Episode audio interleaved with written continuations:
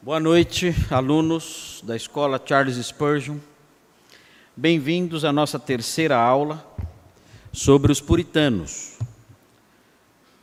Nós entramos num assunto novo ontem ah, e esse assunto novo. Deixa eu abrir aqui o meu arquivo, estava aberto aqui. Esse assunto novo, o título dele é o pensamento e o modo de vida puritano.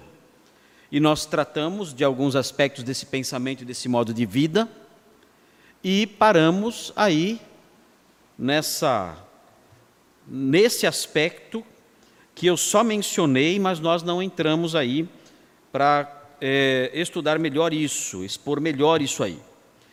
Veja aí a visão madura acerca do sexo. Por que é importante falar sobre isso? Claro, ah, isso não está aqui por acaso.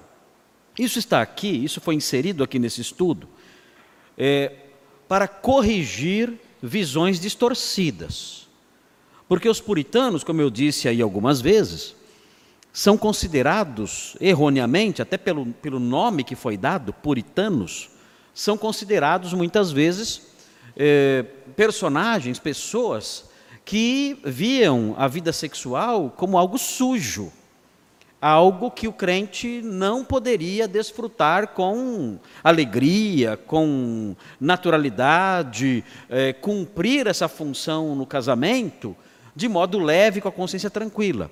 Mas sim viam o casamento e o sexo, uh, o leito conjugal mesmo, como algo indesejável, talvez só para procriação, só para ter filhos, mas não como algo que Deus fez para a nossa alegria, para a nossa felicidade e para o nosso prazer. E assim teria uma visão negativa do sexo. Isso é errado. Já dissemos por que eles se chamavam puritanos. E o nome puritanos, aprendemos, não tem nada que ver com restrições nesse campo, com a visão negativa acerca do sexo. Veja aí, uh, eu coloquei aqui esse enunciado aqui, Veja aí o que diz, acompanhe aí na, na, na projeção.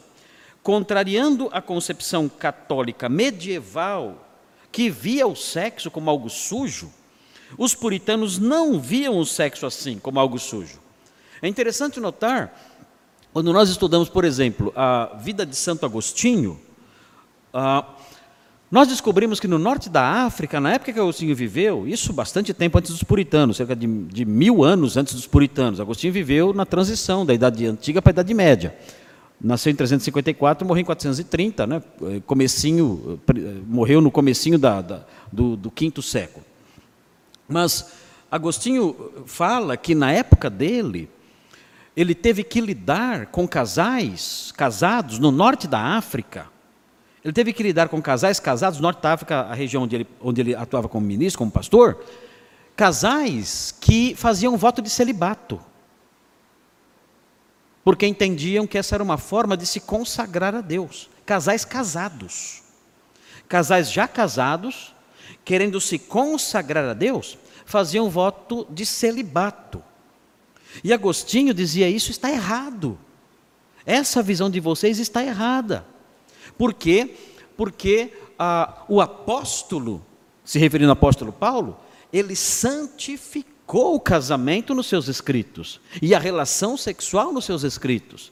E ele tinha que lidar com essas correções, porque a mentalidade das pessoas naquela época, claro, isso movido por outros, outros fatores, né, que não dá tempo de falar aqui agora, ah, mas as pessoas da época, os cristãos da época, viam que qualquer tipo de prazer e certamente isso por influência pagã, qualquer tipo de prazer devia ser rejeitado como inimigo da santidade. Para ser santo eu não posso ter prazer.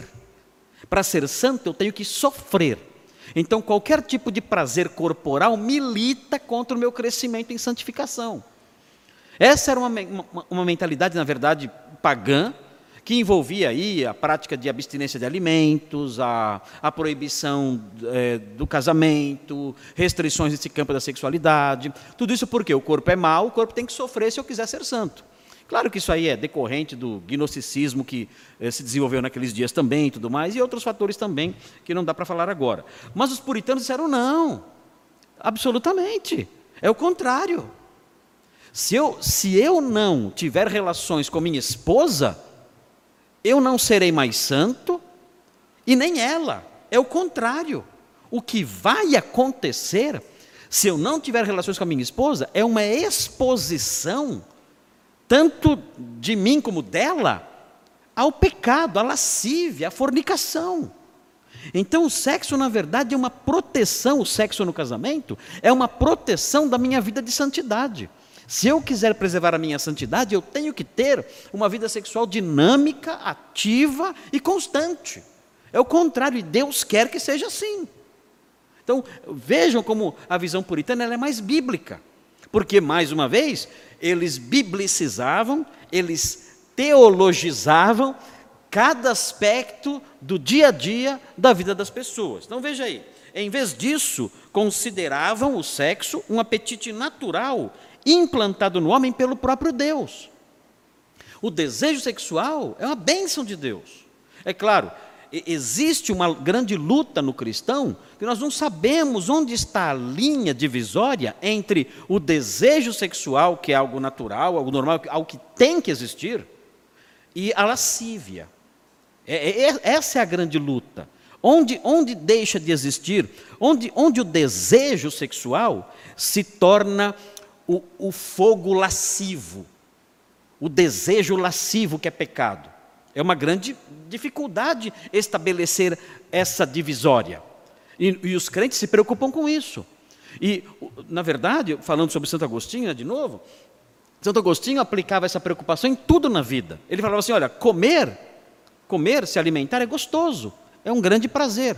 Mas comer demais já vira gula. Agora, a pergunta de Agostinho: qual é a garfada? Qual, qual é o número da garfada que é pecado? É a, é a garfada número 10? É a garfada número 11? É a garfada número 12? Qual é a garfada do pecado? Para alguns aqui é a, é a, é a garfada 73. Né? Depois disso já é pecado. Né? Mas Agostinho, ele se tortura, essa é a expressão que ele usa. Eu me torturo com esses pensamentos.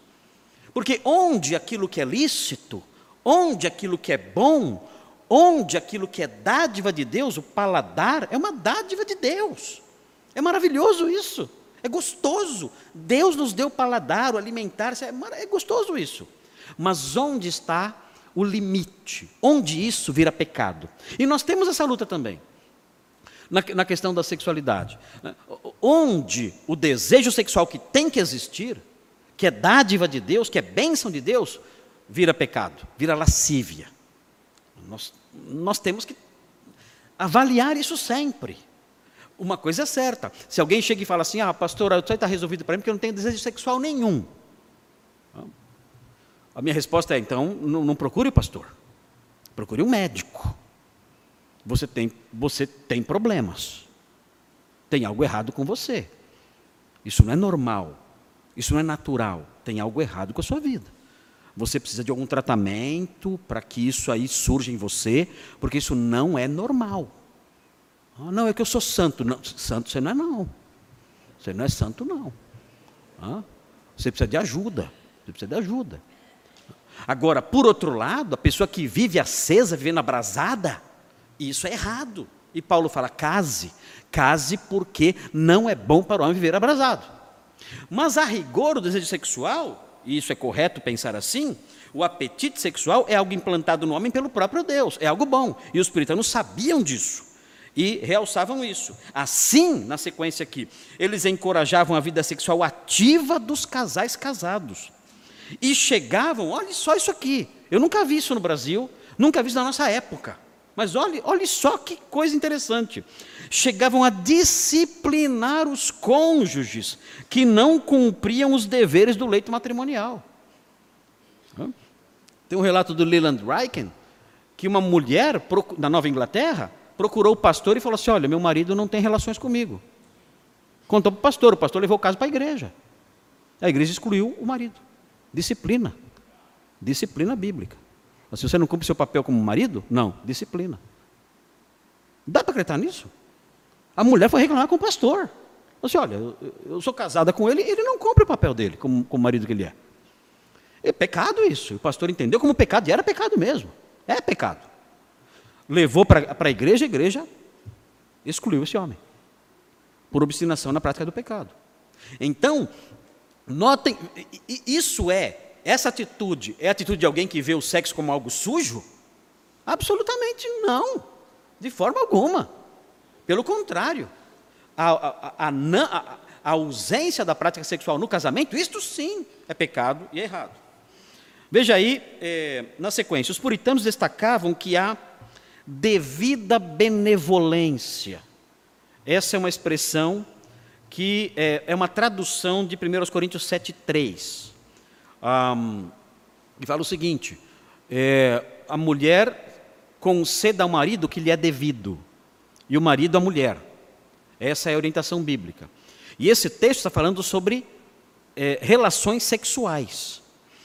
Ah, essa tradução, a devida benevolência, é uma, é, uma, é uma tradução que às vezes pode ser, não sei se há alguma tradução assim aqui, mas é, é uma, era uma tradução comum entre os puritanos, a devida benevolência, mas a, a ideia presente no texto original é de dívida. A, a mulher conceda ao marido aquilo que ela lhe deve, e o marido à mulher aquilo que ele deve a ela. E, e, o sentido disso é óbvio no texto que, que, que nós lemos em 1 Coríntios 7, o contexto da passagem, isso é a, a dinâmica da vida sexual. O marido é um devedor à mulher. Ele deve relações a ela. Ele deve realizar, realizar relações sexuais com ela. E ela deve a ele. Ela também é uma devedora. Ela tem o dever de saldar essa dívida continuamente com ele. Essa é a linguagem bíblica. É uma obrigação, não é opcional. Ah, e o apóstolo Paulo fala que isso tem que ser assim, se não for assim é pecado, porque se não for assim, você está expondo o seu cônjuge a adultério. E Satanás pode, pode tentar a pessoa que se abstém do sexo no casamento, ele pode tentar no campo do domínio próprio. O, o texto de 1 Coríntios 7 ensina isso. Então veja, os puritanos destacavam que a devida benevolência, como eles chamavam, era uma obrigação essencial das pessoas casadas que deviam cumpri-la com constância, prontidão e alegria. Não era uma coisa do tipo, ah, vamos lá, vai. não. Eu vou mostrar aqui para vocês alguns, algumas citações. Eles enfatizavam o seguinte: olha, isso tem que ser feito, esse pagamento, né? estranho falar uma linguagem comercial, né? mas essa dívida deve ser saldada essa prática deve ser realizada num contexto de disposição alegre, disposta. É assim que tem que ser. Uma, uma, uma realização desse ato em meio à felicidade. E numa união que, além da conjunção carnal, incluía mente, emoções e alma. É o que eu falei ontem e segue aqui. Eles idealizavam assim o casamento romântico. Eles idealizavam isso. O casamento, ele vai acontecer ali no dia a dia, incluindo o leito matrimonial, ele vai acontecer num contexto de romantismo. Que eu disse ontem para vocês, eles resgataram ou criaram, se resgataram ou criaram, o conceito de casamento romântico. Porque na Idade Média, o que era romântico não era o casamento, era o adultério. Então, a, a, é, é, as histórias da Idade Média é isso. Né? O homem é casado, a mulher é casada, né?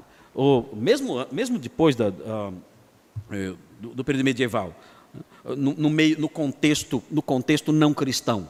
A ideia era essa. Ah, o homem é casado, a mulher é casada, e o, o, romance não acontece entre os cônjuges, acontece entre amantes. É isso que a gente vê. No puritanismo, não. No puritanismo, o romance acontece na relação do casal casado. Na sequência, Deus criara o mundo físico para o bem-estar do ser humano, e isso incluía o sexo para a felicidade. Praticá-lo no contexto do casamento protegeria as pessoas da fornicação e das ciladas do diabo. Então, é uma perspectiva totalmente nova essa aqui, para aqueles dias. E talvez nova para muita gente hoje. Talvez muita gente hoje precise aprender com os puritanos do século XVII.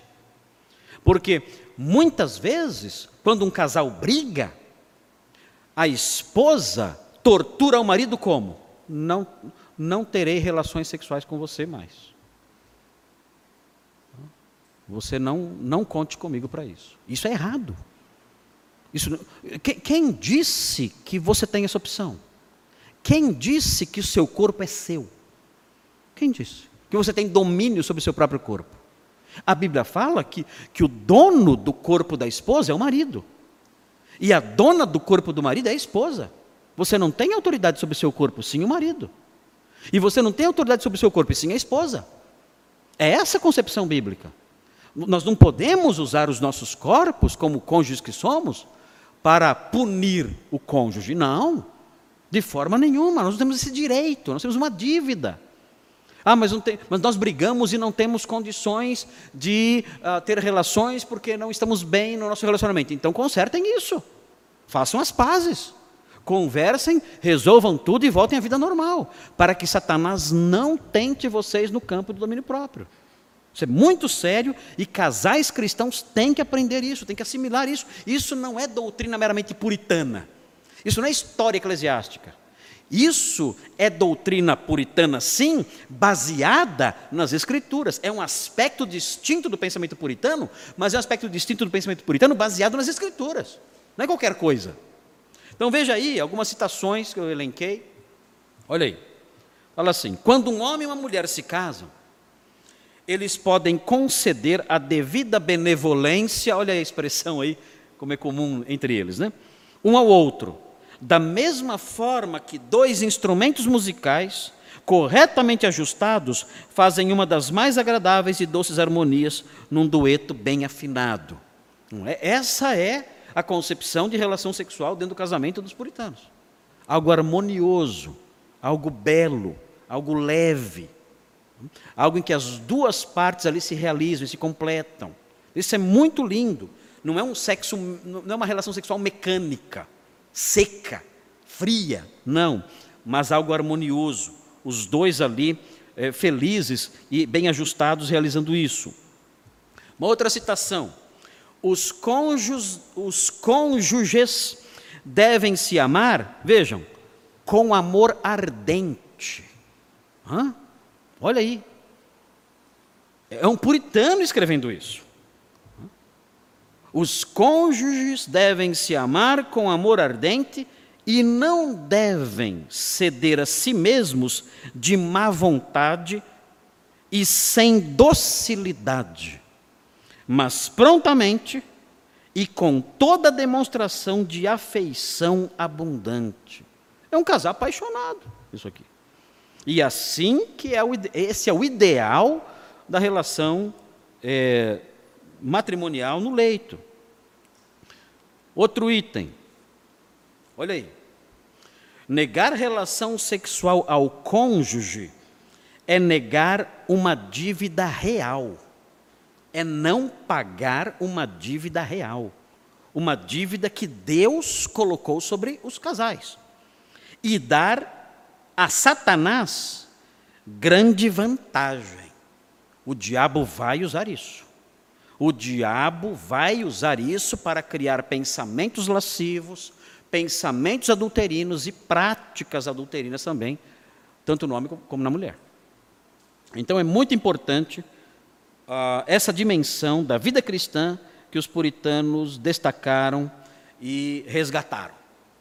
O, o casal cristão que tem uma vida sexual dinâmica, alegre, romântica, e com isso cresce em santidade e é protegido do pecado. Muito bem, vamos mais um item do pensamento e do modo de vida puritano. Uh, o que vem agora é algo mais ligado à, vida uh, religiosa, por assim dizer. É o que vem agora aí. Veja aí a importância disso agora aqui. O apreço pela revelação bíblica. Uh, os puritanos realçavam a importância da revelação bíblica. A Bíblia era central na vida dos puritanos. Era um, um, fator, um elemento fundamental na construção do seu pensamento, na construção da sua vida. Então veja aí o que diz aí esse enunciado. Em sua comunhão com Deus, os puritanos tinham a Bíblia como central, porque a Bíblia, inclusive, era usada para corrigir a consciência. Lembra que eu falei que na mentalidade puritana a consciência exercia um papel crucial? Agora, nós falamos, a consciência tem que ser instruída para que ela não fique pesada com coisas que são irrelevantes. E nem deixe de ficar pesada com coisas que são relevantes. Quem vai instruir a consciência? Para que a consciência faça o seu papel corretamente. Incomode quando tem que incomodar e não incomode quando não tem que incomodar. É a Bíblia que vai fazer isso. Por que isso é importante? Isso é importante porque a consciência bem instruída ajudará a pessoa a controlar as suas afeições. Essa é outra palavrinha importante no contexto do puritanismo. Afeições. Todo homem tem afeições, mas por causa do pecado, as nossas afeições são distorcidas. Nós amamos coisas erradas. A Bíblia, então, instruindo a consciência, vai me ajudar a avaliar minhas afeições e dizer: essa afeição tem que morrer, essa outra afeição tem que nascer. Eu preciso disso, pela, pela leitura bíblica, pela, por ouvir sermões, pela busca de Deus na oração, ah, ah, pela ação do Espírito Santo na minha vida, eu tenho, agora sabendo, tendo a minha consciência instruída pela palavra, eu tenho que corrigir essas afeições, eu tenho que matar esses, esses gostos distorcidos que eu tenho e tenho que nutrir outros amores, outros afetos que eu não tenho. Isso é muito importante no pensamento puritano. O, o puritano ele tem uma antropologia que realça intensamente a questão da consciência e dos afetos. Os puritanos sempre falam disso: consciência e afeições. Os livros puritanos, dos puritanos, dos os primeiros puritanos, os mais conhecidos especialmente, eles realçam isso sempre: a consciência e os afetos. E dizendo, olha, os afetos têm que ser corrigidos, mas essa correção só vem a partir da consciência bem instruída e bem instruída pela palavra. Vejam a sequência. Eles meditavam nela e a aplicavam à vida, sempre praticando o autoexame. A consciência atuando neles ali, colocando a consciência para trabalhar. Uma das suas preocupações era com as afeições do coração, tentando guiá-las pela Bíblia na direção do ódio contra o pecado. Isso era feito também no púlpito, eles sabiam que a mudança do coração, a confissão e o abandono de pecados vinha pela mudança da mente e que a Escritura era crucial nesse processo. Nisso diferiam grandemente da espiritualidade moderna, que é dominada pelo mero romanticismo emocional volúvel e sem base doutrinária sólida. Como é a espiritualidade moderna? Ela é um momento passageiro. Ela é um momento de emoção, em que se toca uma música. É muito fácil manipular qualquer ambiente com uma música. A música tem um grande poder de manipulação de ambiente. Eu coloco uma música lá tocando no pianinho lá no fundo, né? plim, plim, plim. E o pastor já, a luz já diminui o tom. E o pastor já começa. Talvez você nesta noite tenha entrado aqui eu sei fazer isso. Eu sei manipular o ambiente, se eu quiser, eu sei fazer. Qualquer um sabe. Eu choro se eu quiser, eu sei chorar. Outro dia, no culto de oração, na quarta-feira lá, eu, eu fingi, estava chorando, para mostrar que eu sabia enganar as pessoas, uh, que, que, que, era fácil. O pessoal, pastor, o que, que você tem? Eu estou fingindo, tá vendo? Enganei vocês. Fácil fazer isso, eu sei. Meu Deus. Pronto. É fácil. E qualquer pilantra faz. Qualquer pilantra faz isso. Manipular massa, qualquer pilantra faz. Então eu posso conduzir todo mundo aí para roubos emocionais e chorando ali com aquela musiquinha no fundo e cantando aquilo lá e o grupo cantando ali e tal, e todo mundo em lágrimas, às desmanchando e levanta as mãos, Senhor, ah, e sai da igreja dizendo, ah, como o Espírito Santo falou. Falou nada. Ele falou coisa nenhuma. Amanhã, segunda-feira, você nem lembra de nada, você nem saber, está falando palavrão na rua. Entendeu? Então, esse, esse tipo de espiritualidade aí, é, esse romanticismo emocional, passageiro, volúvel, não vale nada. Quem, diga para mim, quem no Novo Testamento, que é homem de Deus, que é mulher de Deus, fez isso? Quem? Quem você vê na Escritura que é uma pessoa de Deus, ali temente a Deus, homem santo, quem viveu isso? Ninguém. Não existe isso. O cristianismo não é isso. O cristianismo é cérebro. É, é, é, conhecer e falar, meu Deus, isso tem que mudar na minha vida. Claro que tem lugar para emoção, é claro. Os, notem bem, os puritanos não rejeitavam o papel das emoções, tanto a alegria como a tristeza. A alegria pela, pelo amor de Cristo, veremos isso quando falarmos sobre a igreja avivada. A alegria por causa do amor de Cristo, por causa do perdão de Cristo, a vibração por causa disso, a tristeza por causa do pecado, a tristeza por causa do irmão eh, disciplinado, a tristeza por causa da pessoa que rejeita o Evangelho. Claro que as emoções são importantes e também devem ser instruídas pela palavra. Mas a espiritualidade não pode se reduzir a esses momentos de arroubo que passam logo e que não criam nada. São ventos que não, que não criam nada em ninguém. Então, o puritano ele tinha uma espiritualidade mais sólida. Quem era o homem piedoso para o puritano? Não era quem chorava na igreja. Ah, eu até chorei. E daí você chorou? Ah, eu fiquei emocionado, me arrepiei todo. Eu ali naquele momento, Deus falou comigo, falou coisa nenhuma. Isso é, é bobagem. Não é assim. Para o puritano, Deus falava através das escrituras, instruindo a consciência. E a pessoa então se avaliava e dizia: Isso tem que morrer em mim, isso está errado. Isso em mim é uma paixão, é uma, é uma afeição deformada pelo pecado. E isso tem que morrer. E pelo poder do Espírito e pelo estudo da palavra, isso vai morrer. Isso tem que morrer. Muito bem. Ah, vamos ver aqui é, algumas citações é, ligadas a isso, ao apreço pela revelação bíblica. Olha aí, aqui no campo, no campo individual.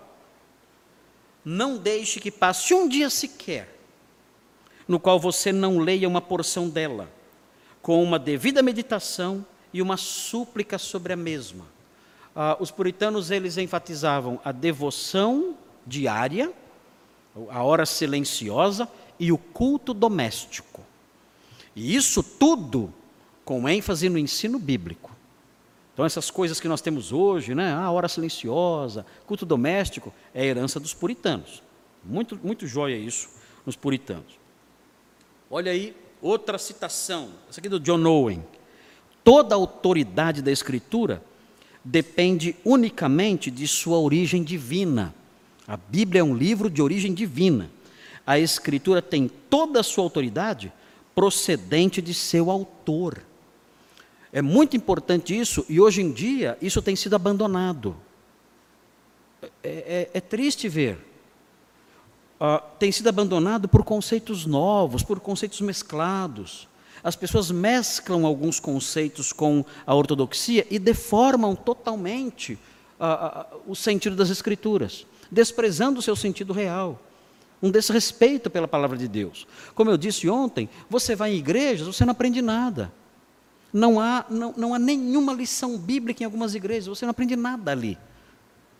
Para os puritanos, a Bíblia era central nós íamos à igreja, nós aprendíamos. Nas conversas do dia a dia, havia ali a discussão é, de trechos sagrados. Os puritanos, quando, quando estavam ouvindo um sermão, eles faziam anotações. Eles anotavam num caderninho os pontos do sermão. E depois do sermão, eles se encontravam no dia a dia ali e eles debatiam pontos do sermão ali discutindo aqueles temas todos, crescendo ali no conhecimento bíblico. Veja aí uma outra citação. Não há nada, nem qualquer condição que sobrevenha a um cristão nesta vida para a qual não haja uma regra geral na Escritura. Ou seja, a Bíblia vai ter orientação na sua vida para tudo. Tudo, tudo, tudo. A resposta está lá tem orientação lá. Sempre haverá um princípio que vai se encaixar naquele problema, sempre. É um livro divino, é um livro santo, e sempre você vai encontrar alguma resposta, algum princípio presente ali que vai nortear a sua vida numa área em particular. E isso é muito importante é, resgatar hoje em dia. Hoje em dia, as pessoas estão desrespeitando a Bíblia de várias maneiras. Um, uma das maneiras é por meio do liberalismo teológico, dizendo: não, esse livro é um livro normal, natural, ele não é sobrenatural. Eles negam a sobrenaturalidade do livro, da Bíblia. E com isso, vem apenas a Bíblia como um, um testemunho do pensamento de outras, de outras épocas. E aí leem a Bíblia com essa postura e desprezam sua autoridade. Outros dizem que a Bíblia tem várias interpretações. E aí leem a Bíblia e quando a interpretação normal dela não satisfaz, então eles mudam a interpretação dela. Eles leem a Bíblia de outro jeito e acreditam que a sua interpretação é válida como qualquer outra, porque na pós-modernidade, no pensamento pós-moderno, não não existem verdades absolutas, cada um tem a sua verdade. Então, se você lê o texto e você quer atribuir ao texto um outro sentido, você pode fazer isso, e a sua interpretação está valendo. E se o seu amigo faz uma interpretação diferente, essa interpretação está valendo, porque ele tem a verdade dele. Eu me lembro que quando eu era acadêmico de direito, um aluno que frequentava uma igreja evangélica e era meu colega ali de classe, ele, ele disse que quando Jesus falou, é, Eu sou o caminho, a verdade e a vida, ninguém vem ao Pai senão por mim. Ele entendia que esse versículo, nesse versículo, Jesus estava sendo muito exclusivista, porque excluía todas as outras religiões. Só o cristianismo está certo. E isso aí não está batendo com a nossa mentalidade moderna. Só, só os cristãos estão certos? Só quem crê em Cristo vai para o céu? Ninguém vem ao Pai senão por mim? Isso aí é um absurdo, ele dizia. E ele falou assim: olha, a minha interpretação desse versículo é outra. Ele falou assim: olha, ninguém vem ao Pai senão por mim, esse mim é o eu de Jesus. Está certo, é o eu dele mesmo. Então, cada um tem o seu eu. Então, cada um tem o seu mim. Então, cada um vai ao Pai pelo seu mim. Entenderam? Cada um vai ao Pai pelo seu mim. Jesus falou: Eu vou ao Pai pelo mim. E você deve ir ao Pai também pelo mim. É coisa meio de índio. Né? Essa é uma hermenêutica é, indígena. Né? É, é, eu ir mim. Né? É assim. Né? Eu ir Pai mim. Ok. Eu orei para trás. Com toda a minha delicadeza. Eu disse, amigo, você conseguiu uma façanha que ninguém na história da humanidade conseguiu realizar até hoje. Você merece um Oscar. Porque você conseguiu pegar uma frase que tem um sentido claro como o dia e você inverteu totalmente ela. Ninguém virou todo mundo. Como é que você conseguiu fazer isso? Me ensine isso. Porque ninguém vem, virou todo mundo vai. Como é que você, rapaz, você é um gênio. Ele, sabe qual foi a resposta dele? Pastor, ele já sabia que eu era pastor. Pastor, é a minha interpretação. Você tem que respeitar. Eu falei, amigo, eu respeito você, mas desculpe. É me chamar de idiota. Isso é me chamar de idiota. Você, o que você fez é, é, é um crime hermenêutico. É um crime. É um crime isso aí. Mas a resposta foi essa: eu, eu, eu posso interpretar como eu quero. Eu tenho, eu, eu tenho que respeitar minha, minha hermenêutica. Dá para acreditar nisso? É assustador. Mas é assim que está acontecendo. Não há respeito pelo sentido normal da Bíblia. Não há. E aí você faz o que você quiser. Ah, ah, ah, ninguém vira todo mundo. Ninguém vem, todo mundo vai. Eu, eu inverto tudo e está valendo o jogo, vamos embora. Isso está errado. Ah, os puritanos tentavam descobrir o que isso quer dizer. Havia um trabalho sério. Os puritanos eram estudiosos, muito estudiosos. Eles queriam saber o que o texto significa. E isso, eles tentavam passar esse zelo acadêmico de é, entender a palavra com intensidade e profundidade até para as crianças. Respeitavam a Escritura, por quê? Eu sei que a Escritura é de origem divina e eu quero saber o que Deus quer dizer. E o que Deus quer dizer está aqui. Eu tenho que entender o que está aqui, eu não posso distorcer isso. Eu quero conhecer a vontade de Deus para mim. Veja aí, ah, uma outra citação. Embora os homens sejam tão duros como rochas, a palavra é um martelo que pode quebrá-los. Olha o conceito que ele tem aqui uh, das Escrituras, Edward Reynolds. Uh, embora sejam tão afiados quanto espinhos e sarças, a palavra é um fogo que pode devorá-los e atormentá-los. Então, é, esses, esses homens, lembrem-se, esses homens eram calvinistas. Eles diziam que, olha, as Escrituras não são somente um instrumento de instrução, de correção da consciência. As Escrituras também são um instrumento de conversão. Deus salva através da pregação, do ensino da palavra. É a palavra que o Espírito Santo usa para quebrar corações.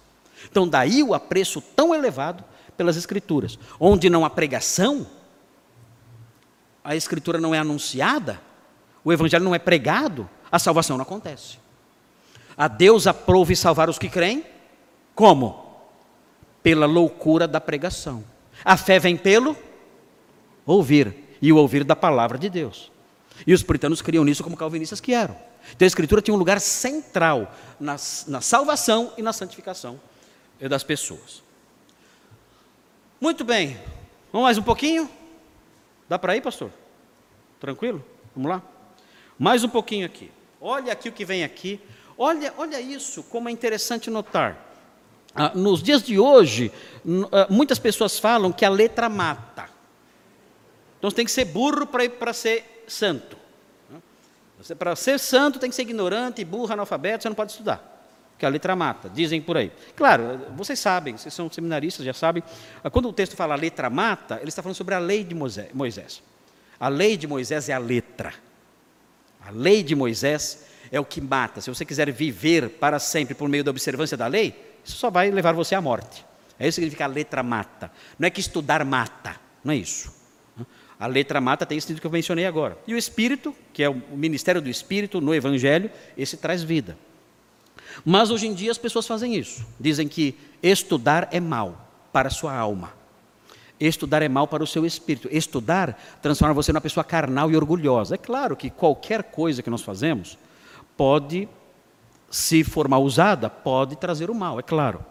Mas isso não deve servir de desculpas para que sejamos negligentes no estudo.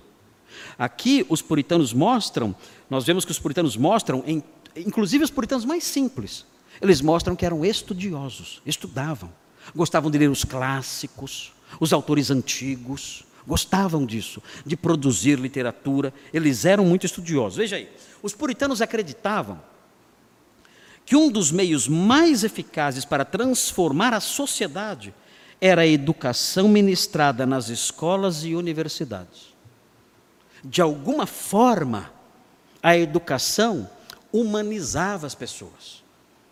Alguns princípios, mesmo que a pessoa não se convertesse, alguns princípios permaneciam ali. Algumas noções de humanidade, de uh, dignidade, grandeza, seriedade, isso fazia com que as pessoas se tornassem melhores em, algum, em alguma medida. Veja aí, tratava-se, pois, de um movimento de pessoas estudiosas. Eram, em grande medida, santos eruditos e rejeitavam qualquer noção anti-intelectualista. Os puritanos, olha, olha isso aqui que interessante. Os puritanos da colônia da Bahia de Massachusetts fundaram nada mais, nada menos do que a Universidade de Harvard que hoje, claro, é um reduto de ateus. Né? Mas quem fundou aquela universidade? De Harvard. Imaginou isso? Quem fundou? Os puritanos. Os puritanos fundaram Harvard. Essa colônia tinha mais de 100 graduados de Oxford e Cambridge. É, é impressionante ver isso. É impressionante ver a presença puritana em Oxford, com John Owen, em Cambridge, com Richard Sibbes, por exemplo. É impressionante a presença desses homens nessas grandes universidades que hoje nós olhamos como as melhores do mundo. E são universidades ateístas, promovendo mentiras.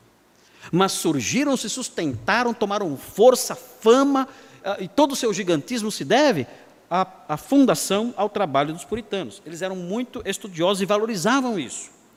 Vejam aí alguns conceitos.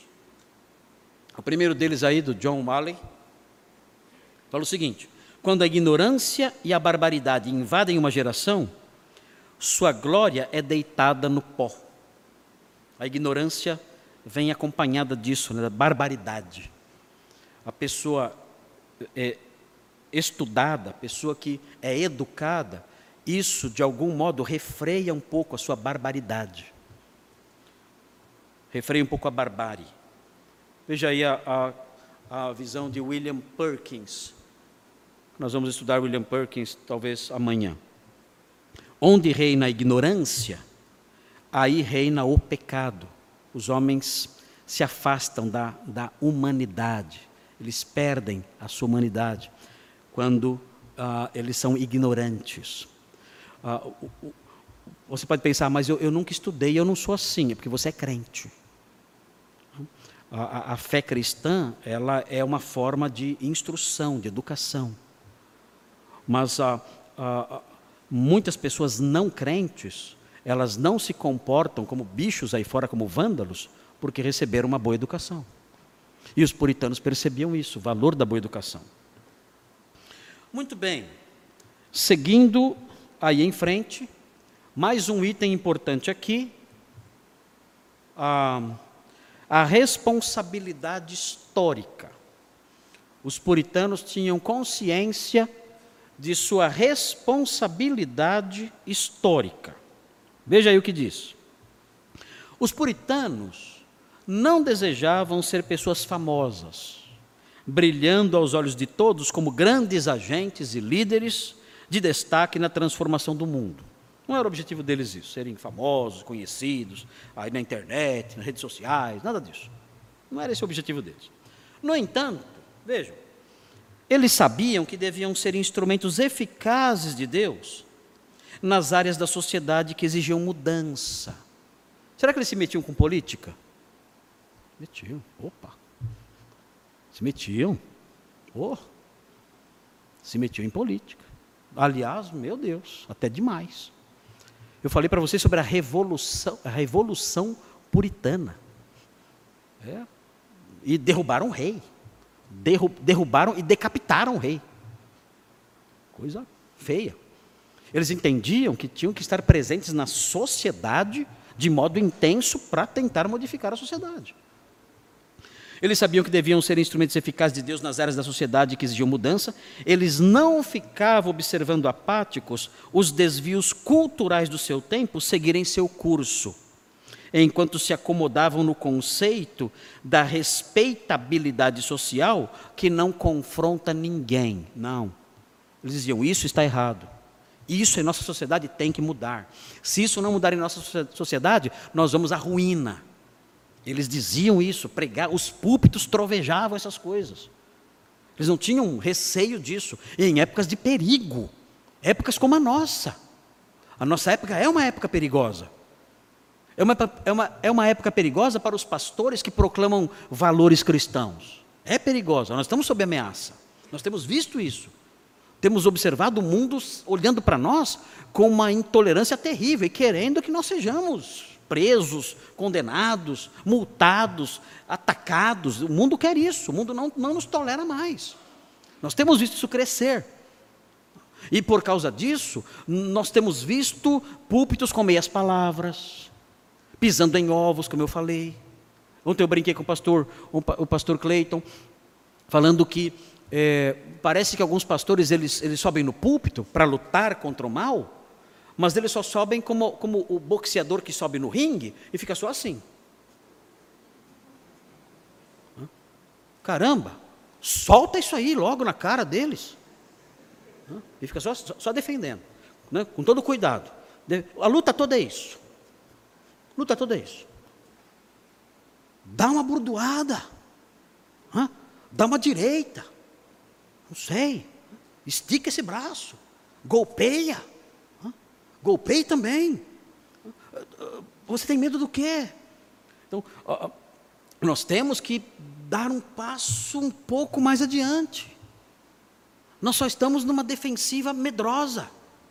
Só estamos ali com medo de abaixar a guarda na defensiva o tempo todo e não, e não dizemos: olha, isso é errado. Isso tem que mudar. Nós não podemos aceitar isso. Parece que há um medo de dizer essas coisas. Os puritanos, eles entendiam que tinha uma responsabilidade com a sua geração.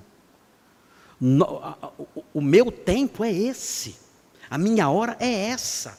Deus me colocou não no século passado, nem no século futuro. Deus me colocou nesse século. E Deus me colocou nesse século do jeito que esse século é. E Ele me colocou nesse século do jeito que esse século é, porque eu tenho uma função em face, uma responsabilidade em face desse século. Eu brinco às vezes com a minha esposa, eu nasci, eu digo para ela, eu nasci no planeta e na época errada. Porque eu não me conformo com nada. Eu olho para o mundo ao meu redor e falo, meu Deus, é um hospício isso aqui.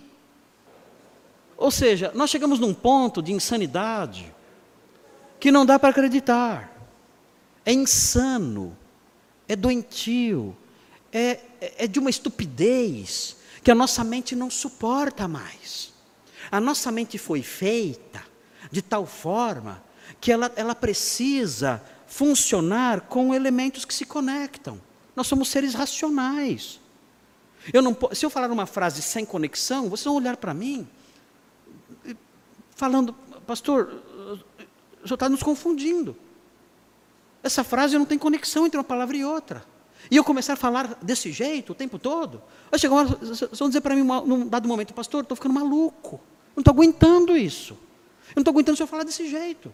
Eu preciso seguir um raciocínio. Eu preciso de um pouco de lógica, de, de, de meu cérebro poder processar. Então nós não suportamos o absurdo por muito tempo. Isso nos cansa. Estamos assim, recebendo cargas e mais cargas e mais cargas de absurdos. E isso nos cansa, estamos morrendo por causa disso. Eu, eu chego à noite, eu deito, quando eu vejo essas coisas, eu falo, Senhor, eu estou cansado. Eu desabafo com a Simone, às vezes, eu, Simone, não aguento mais isso. Eu, eu vou ficar maluco. Esse povo, é, é, eu estou num hospício. E eu digo para ela, eu estou na época e no planeta errado. Não era para eu estar aqui. Eu não sou dessa, desse tempo. Eu não sou desse planeta. Eu tenho que ter nascido em Júpiter no século IV. Não sei. Isso, isso aqui não é meu lugar. Não dá. Mas estou errado ao dizer isso. Eu estou errado. Não, não é assim. Os puritanos me corrigem. Não. Você está na época certa. Deus colocou você para testemunhar nessa época de hospício. Deus colocou você para esse período. Você é o Marcos Granconato do século 21 no planeta Terra. Esse é o seu lugar, esse é o seu momento. Agora, eu sei disso. Se eu não abro a minha boca, o que eu estou fazendo com a minha vocação? Com a responsabilidade que eu tenho em face da minha geração? Eu não posso ficar só assim. A minha boca não pode ficar só assim. A minha língua não pode ficar só assim. A minha língua tem que atacar, dizer, isso é errado. Isso não está certo. Pá. Isso, isso é, é pecado. Pá. É assim. Ah, doeu. Ah, é? Vem mais perto. Doeu? Que nem fazia o Bruce Lee, né? Vem. Não, vou ficar só na defensiva, não. Eu estou num ringue. Eu estou falando sobre a nossa felicidade, sobre, sobre o destino da nossa civilização, da nossa cultura. É disso que estamos falando. Da nossa fé, da igreja, da verdade, da salvação. Eu tenho que dar um passo à frente. Eu tenho que abraçar esse conceito de responsabilidade e atuar de acordo com isso.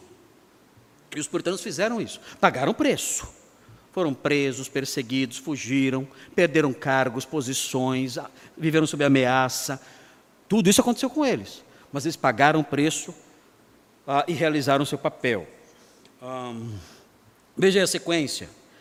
Eles sabiam, ah, eles não ficavam observando apáticos os desvios culturais de seu tempo, seguirem seu curso, enquanto se acomodavam no conceito de respeitabilidade social que não confronta ninguém. Em vez disso, colocavam-se nas mãos de Deus em oração fervente para serem úteis na promoção do reino, sabendo que a nação, isso é demais, né? Sabendo que a nação correria perigo caso a vontade de Deus fosse desprezada. Eu tenho, nós temos que mudar isso. Nós temos que influenciar nesse campo. Do contrário, essa nação vai à bancarrota, vai se esfacelar. Então é muito interessante isso, o conceito. Deus me colocou aqui, agora, nessa época, nesse lugar, nesse país, com uma mensagem. Ele, ele colocou uma mensagem na minha boca, no meu coração. E eu tenho responsabilidade para com essa geração, com esse povo. E eu tenho que me desincumbir disso. Isso é muito importante. Eu, eu, eu falo, eu, eu, eu, eu é, escrevi certa vez algo que acontece dentro de mim. É, eu escrevi dizendo o seguinte, mais ou menos assim: é, Senhor, o Senhor pôs um rio de fogo correndo no meu coração. Foi um versinho que eu escrevi. E é verdade, eu tenho um, um rio de fogo aqui dentro. Tu puseste um rio de fogo correndo em meu coração. Ouve agora o meu rogo e dá-me a boca de um vulcão. orei assim a Deus, fiz um versinho, minha oração para Deus. Tu puseste um rio de fogo correndo em meu coração. Ouve agora o meu rogo e dá-me a boca de um vulcão. Essa é a oração. É responsabilidade histórica. O fogo já está ardendo aqui, explodindo. Né? Senhor, agora abra a minha boca, para que eu vomite a lava da verdade, que queima, que destrói, que consome tudo, mas que incendeia a fé, o fervor, a obediência e que destrói o mal. Ah, Deus, quem dera todos os pastores tivessem isso. Quem dera o Senhor concedesse a mim e aos demais pastores tudo isso. Rios de fogo, uma boca de vulcão. Os irmãos estão aqui, que serão pastores, peçam isso a Deus para que sejam isso nesta geração. Seminarista era Charles Spurgeon. Vocês têm uma responsabilidade, responsabilidade histórica nesse século 21, nesse país, serem bocas de vulcão. Os irmãos que estão aqui, que não, não estão no ministério da pregação, devem orar pelos seus pastores. Senhor, coloca um rio de fogo correndo no coração deles e concede a eles uma boca de vulcão. Essa deve ser a oração de todo o povo de Deus para, que nós nos levantemos e, e cumpramos a nossa responsabilidade histórica. Muito bem. Ah, vamos encerrar agora. Temos aí quantos minutos, pastor? 15 minutinhos, depois voltamos para seguir nesse campo.